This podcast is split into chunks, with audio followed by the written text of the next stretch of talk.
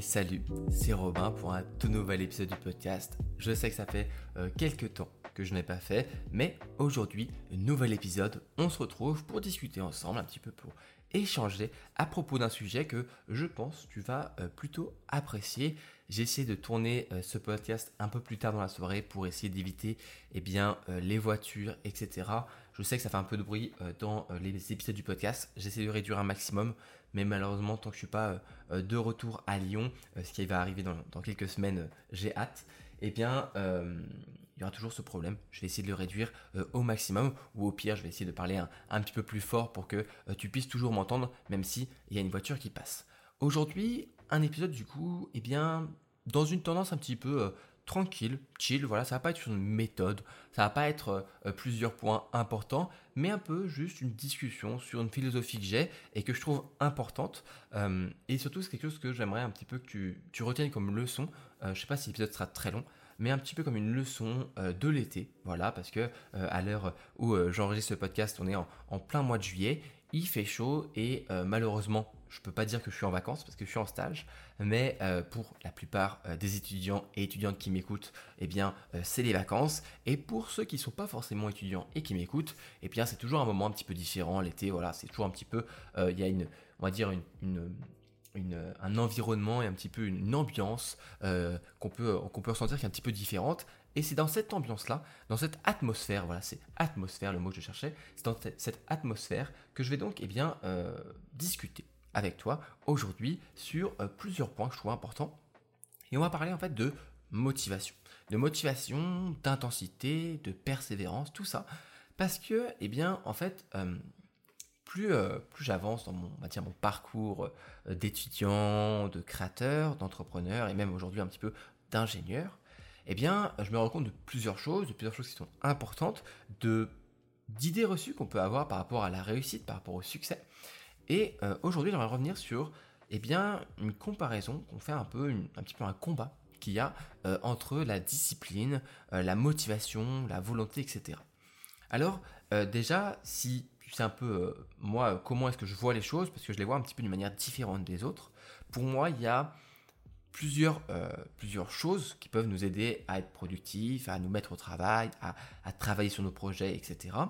Il y a d'un côté la volonté, qui est ce que la plupart des personnes appellent motivation. Mais moi, je préfère utiliser la motivation pour autre chose, pour un sentiment qui est un peu plus différent. La volonté, c'est la force vitale, c'est euh, ce qui va te pousser parfois à, euh, à te mettre à travailler. Il y a aussi la discipline qui peut t'aider euh, quand tu as moins de volonté à te mettre au travail. C'est un petit peu complémentaire, la volonté et la discipline. Et à côté, il y a la motivation. La motivation, c'est quelque chose de plus d'un sentiment qui vient après. La motivation, ça vient euh, du latin, je crois que c'est euh, motivare, euh, donc se mouvoir, donc du mouvement. Et la motivation vient du mouvement. C'est ça là, ce qui est vraiment important à comprendre, c'est que du coup, on, est, on a une impulsion par la volonté, par la discipline, pour travailler, pour se mettre au travail, n'importe quel travail. Hein. Je prends pas d'exemple ici, mais imaginons un cas très classique, c'est bosser tes cours ou travailler sur un projet ou cet été, ça peut être par exemple, euh, tu essayes de te mettre à une, nouvelle langue, ou alors tu lis un bouquin, euh, ça fait longtemps que tu n'as pas repris la lecture. Voilà, il faut un petit peu une impulsion euh, de volonté ou de discipline pour te mettre eh bien, à la tâche. Et la motivation, c'est ce, c'est ce sentiment, c'est un petit peu, un petit peu plaisant de, une fois que l'élan, enfin, une fois que tu as fait cette impulsion, il y a un élan un petit peu de motivation qui t'emporte et qui te, qui te motive à continuer. La motivation, c'est ce qui te pousse à continuer. C'est pour ça que parfois, eh bien, euh, on a du mal à bosser, on a du mal à se mettre au boulot, et on pense qu'on manque de motivation, alors qu'en fait, la motivation, on ne peut pas manquer de motivation, parce qu'elle vient après. On peut manquer de volonté, on peut manquer d'énergie, on peut manquer de discipline, mais la motivation, elle vient après. Et du coup, on reste bloqué, et c'est en se débloquant, en se disant qu'on manque pas de motivation, mais simplement qu'il faut mettre un petit peu, faut allumer la mèche, allumer la, flamme euh, de, du travail, et ensuite c'est la motivation qui va la garder, la maintenir. C'est comme quand, on comprend ça qu'on réussit à se débloquer et à se mettre au boulot et à enchaîner et après à être motivé pour continuer. Et ça, je sais qu'il y a beaucoup de personnes euh, qui découvrent encore cette façon de penser, mais qui est un petit peu pas celle qu'on a forcément en tête. Mais je trouve que c'est euh, bah, la manière la plus euh, qui, fonctionne le mieux et qui bah, dans les cas pratiques, la plupart du temps, on manque pas, on manque pas de motivation, on manque juste d'une étincelle et ensuite ça enchaîne. Et ce que je veux dire par là, c'est que du coup, euh, on a un petit peu un, combat qui s'est lancé, un petit peu, pas vraiment un combat, mais une, deux figures de personnes. C'est la personne qui n'est pas motivée et la personne qui est ultra motivée. Et dans notre esprit, on a euh, du coup cette vision que si on n'est pas motivé, alors eh bien on a raté notre vie et on culpabilise, on n'est qu'un raté ou une ratée, euh, qu'on n'arrivera jamais à faire rien dans notre vie, etc. Et il n'y a que les personnes qui sont ultra motivées qui réussiront, qui atteindront le succès, etc. Sauf que, pour être honnête, euh, moi j'ai un truc qui est assez, assez simple, mais c'est que le succès, il, a le temps. c'est un peu, un peu simple à dire comme ça, mais pas, tu vois, t'as pas de retard par rapport aux autres, tu as le temps d'avoir ton succès. Et euh, le succès vient surtout aux personnes qui sont patientes. Alors, c'est certain, euh, une personne qui est patiente mais qui ne fait rien, ça ne va pas la, mener pardon, euh, au succès. Mais une personne qui est trop, qui cherche trop active, activement, non ça se dit pas, avec trop de hâte, le succès, souvent, eh bien, finit par échouer. Et c'est souvent la meilleure façon d'échouer. Alors, l'échec a des bons côtés, c'est certain, mais c'est souvent en ayant peu de patience qu'on finit par échouer. Et ce que je veux dire par là, c'est qu'en fait, l'intensité, c'est moins important que la persévérance. Et là, euh, c'est pas vraiment là. En, anglais, ils appellent ça consistency, mais ça se traduit pas vraiment par consistance en français. C'est pas vraiment ça. C'est la persévérance, c'est le fait d'être constant. C'est la constance. Euh, je sais pas si le mot se dit. Est-ce que constance se dit? Je pense. Bref, on va garder cette, cette idée de persévérance pourquoi persévérance est supérieure, euh, vraiment supérieure, on va dire mathématiquement presque, à l'intensité. L'intensité, c'est par exemple, euh, je vais donner un exemple, tu vas tout de suite comprendre, tu vas dire, bah, ça paraît logique, mais c'est pas parce que c'est logique que forcément on suit cette logique-là. Pour, euh, tu prends une personne qui est malheureusement un peu en surpoids et qui aimerait perdre du poids. Franchement, très bel objectif, très noble, et il faut beaucoup de courage aussi pour accepter de vouloir changer bien un problème de poids. Ok. Selon toi, quelle est la personne On prend deux personnes qui ont ce même problème. Quelle est la personne qui va finir par réussir à atteindre, peut-être pas le succès et être ultra musclé, ultra fit, etc., mais simplement l'objectif de perte de poids? Est-ce que c'est la personne A qui euh, va euh, rien faire ces, ces, semaines, mais juste le samedi va faire une méga séance de sport de 10 heures, ok? Ou alors, c'est plutôt la personne qui va aller courir tous les soirs mais un peu moins. 30 minutes, 45 minutes. Tu es d'accord avec moi que la séance de sport de 10 heures, euh, ça sert à rien. C'est très intense, mais ça sert à rien. Tu finiras sûrement par être très fatigué, même au bout d'une heure, tu pourras plus euh, rien faire. Et la personne qui va petit à petit faire des choses moins importantes, mais sur la durée, aura plus euh, de résultats. C'est pareil pour la plupart des choses, et c'est pour ça que la persévérance, est plus importante que euh, l'intensité. On peut prendre un autre exemple. Si aujourd'hui, euh, tu veux apprendre une langue, tu veux apprendre une nouvelle langue, est-ce que tu penses que ce qui est mieux, c'est de faire chaque jour 20 minutes d'exercice ou d'écoute active euh, d'une langue? Ou alors, une seule fois par semaine, tu vas te faire un marathon où tu regardes plein de trucs, plein de trucs, plein de trucs, jusqu'à avoir la tête qui explose? Eh bien, tu comprends bien que logiquement, bah, l'option de petit à petit, est bien plus intéressante. Sauf que, bah, dans la vie de tous les jours, bah, souvent on se trompe. Souvent, on, enfin, on se trompe pas, mais surtout on se rend pas compte de ça. Quand on voit quelqu'un qui fait beaucoup de choses, qui, est très intense, eh bien, d'un côté on culpabilise, d'un autre côté de ne pas faire grand chose, et de l'autre, eh bien, euh, on le jalouse presque un petit peu d'avoir cette, cette force d'intensité, de pouvoir avoir autant d'énergie, autant de choses. Mais il faut vraiment pas euh, se culpabiliser de ne pas être forcément dans l'intensité, mais plutôt dans la persévérance. Je, peux, te garantir que euh, sur 10 ans, sur 20 ans, sur 30 ans, sur une vie entière, si chaque jour tu fais attention à ce que tu manges, c'est plus, ça aura beaucoup plus d'impact que si euh, juste certains jours de la semaine, tu fais un régime très strict sur même cette même durée 30 euh, ans. Ça peut paraître simple, mais encore une fois, une fois qu'on se retrouve devant la personne qui est en intensité bien plus importante que nous, on culpabilise. Mais arrêtons.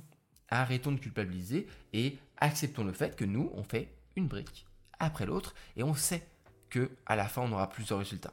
c'est sûr que c'est plus difficile parfois à avoir. Parfois, on se rend bien compte que euh, la méthode, comme j'ai pu prendre dans mes exemples, d'intensité ne fonctionne pas.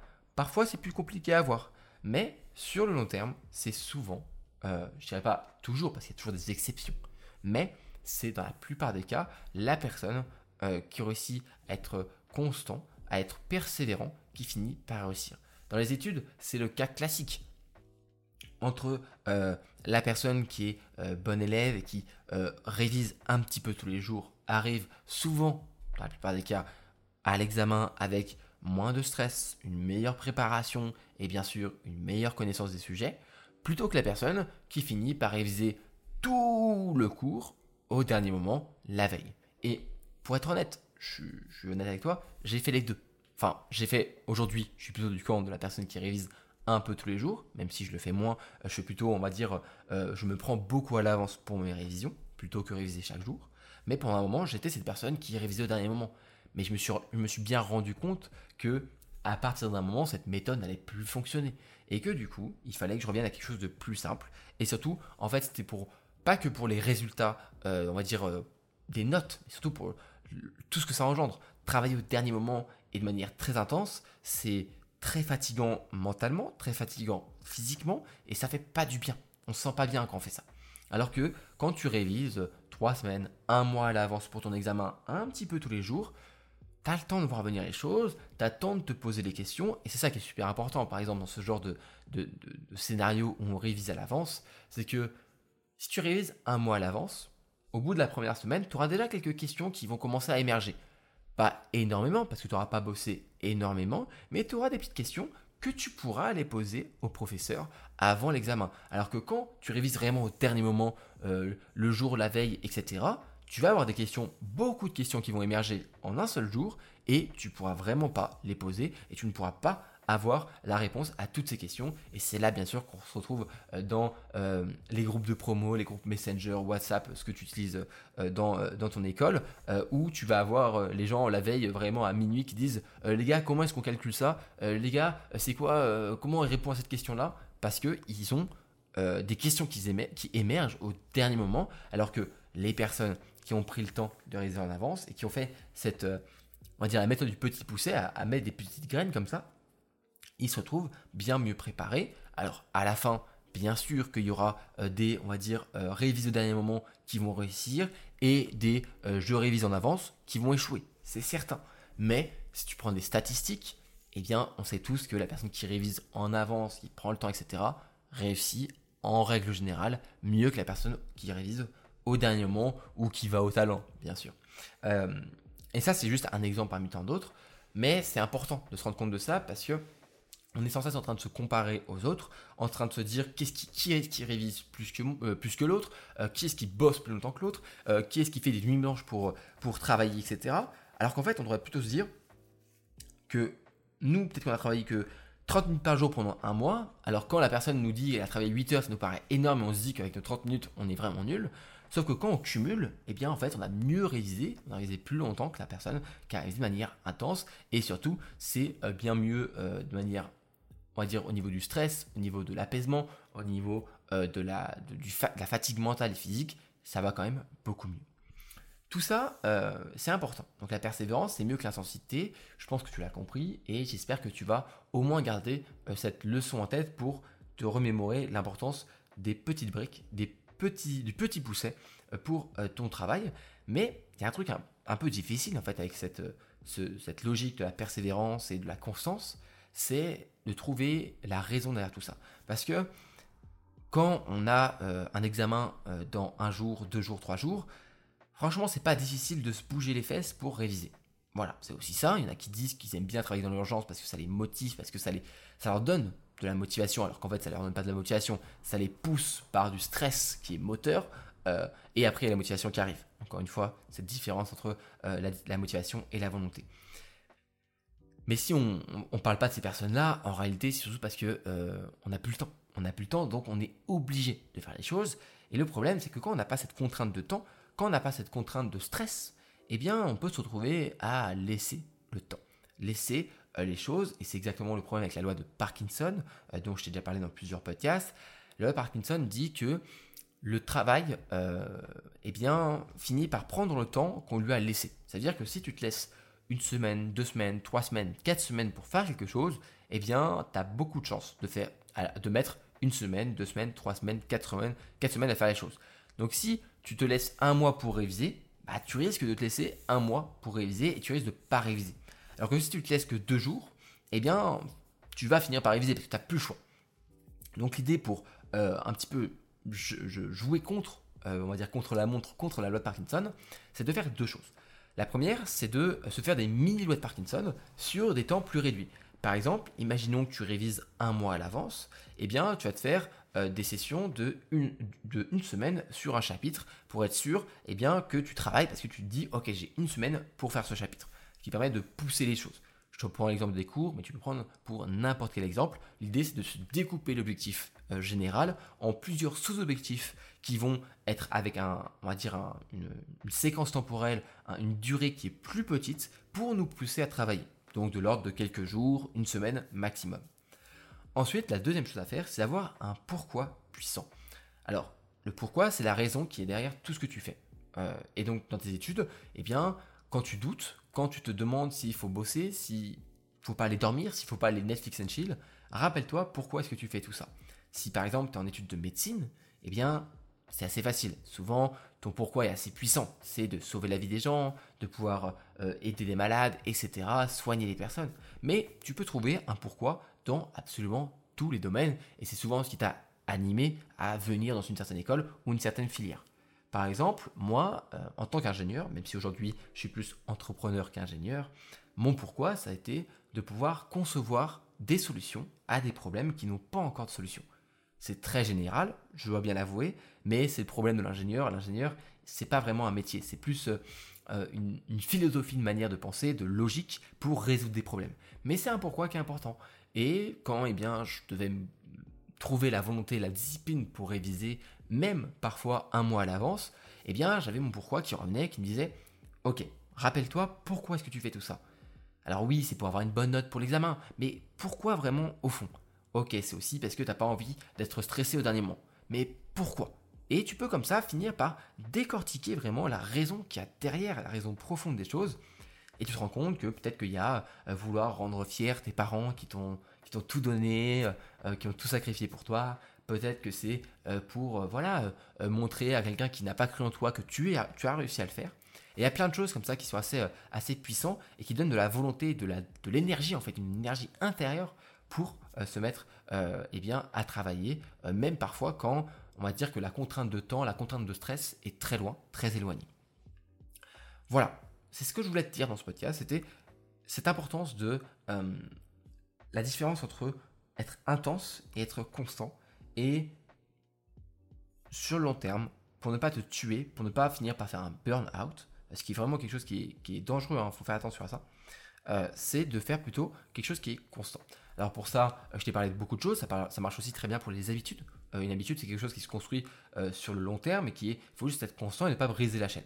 Pour ce genre de choses, il y aura des jours où tu vas être moins bon. Mais être constant, être persévérant, ça ne veut pas dire être à 100% tous les jours. Loin de là. Il n'y aura pas 100% des jours où tu seras à 100%.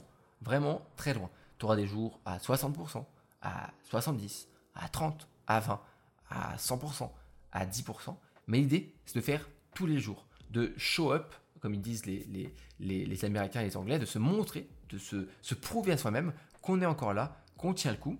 Et les jours les plus difficiles, les jours où on aurait envie d'être à 0%, moi, ce que je t'invite à faire, c'est de suivre la règle des 10%, dont je t'ai parlé dans un précédent podcast, qui dit que les jours où tu n'as vraiment pas beaucoup d'énergie, tu essayes de faire au moins 10% de l'habitude prévue, de la tâche prévue, du travail que tu as prévu, simplement pour te prouver à toi-même que tu gardes l'énergie, que tu gardes cette persévérance et que tu ne brises pas la chaîne.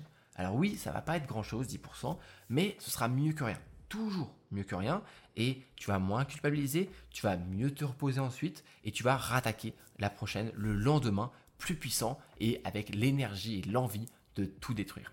Donc, sois persévérant, ne te mets pas à stress si tu n'as pas des jours à 100%, mais sois constant. Tout ça, ça rime et c'est très beau. C'est très beau, c'est très bien pour terminer euh, cet épisode. J'espère que cet épisode t'a plu, un petit peu plus voilà, sur une leçon importante à garder en mémoire et à garder en tête. Je refais un épisode très bientôt. Voilà, je, le promets dans cet épisode. Ce ne sera pas aussi long euh, que euh, euh, les dernières semaines. mais bon, j'avais des contretemps, etc. Et je travaille sur plein de choses qui vont vous plaire à toi et à tous ceux qui écoutent ce podcast. Et vous inquiétez pas, je, garde chaud au cœur, au chaud, vraiment, je garde au fond de mon cœur ce format qui est le podcast et qui continuera, bien sûr.